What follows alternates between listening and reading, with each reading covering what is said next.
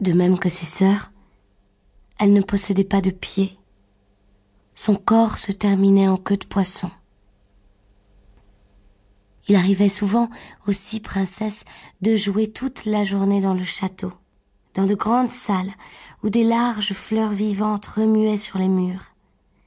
Elles ouvraient souvent les fenêtres pour que d'innombrables poissons se précipitent à l'intérieur, mangent dans leurs mains et se laissent caresser le ventre.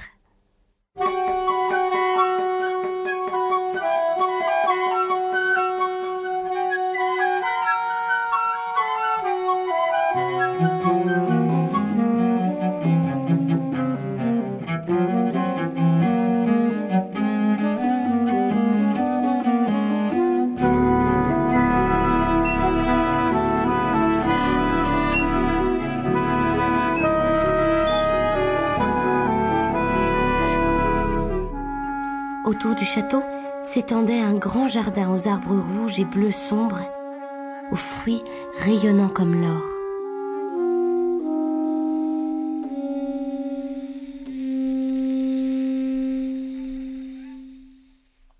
Les fleurs des parterres ressemblaient à de petits feux, avec leurs tiges et leurs pétales pourpres qui ondulaient à la manière des flammes. Le sol, fait du sable le plus fin, avait la couleur bleue du soufre en flammes. On se serait cru très haut, dans l'azur, avec le ciel au-dessus et en dessous de soi, plutôt qu'au fond de la mer.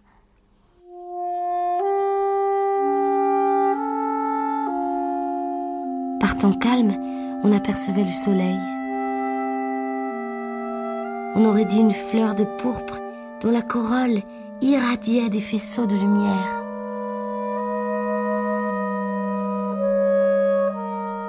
Chaque princesse possédait son carré de jardin où elle pouvait bêcher et planter à son gré. L'une donnait à sa plate bande de fleurs la forme d'une baleine, l'autre préférait qu'elle ressemble à une sirène, mais la plus jeune fit la sienne toute ronde comme le soleil et n'y planta que des fleurs éclatantes comme lui. C'était une étrange enfant, tranquille et réfléchie. Tandis que ses sœurs décoraient leur jardinet avec les objets les plus étranges qu'elles recueillaient dans les navires échoués au fond de l'eau, la cadette ne voulut, en dehors des fleurs rouges comme le soleil là-haut, qu'une belle statue de marbre. Un charmant jeune garçon, taillé dans une pierre d'une blancheur parfaite est tombée à la suite d'un naufrage dans les profondeurs des flots. Elle n'avait pas de plus grande joie que d'entendre parler du monde des humains.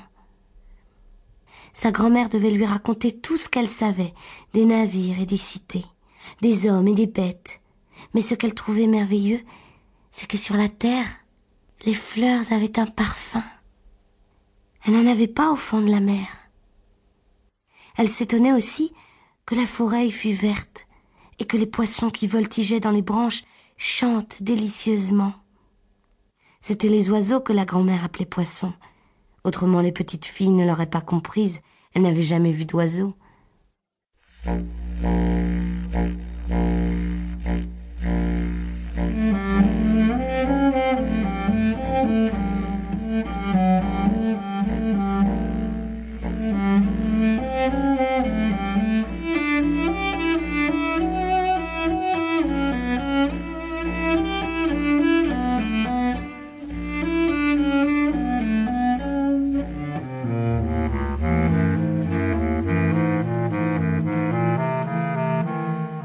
Quand vous aurez 15 ans, dit un jour la grand-mère, vous aurez la permission de rejoindre la surface, de vous asseoir au clair de lune sur les rochers et de regarder passer les navires et puis les forêts et les villes.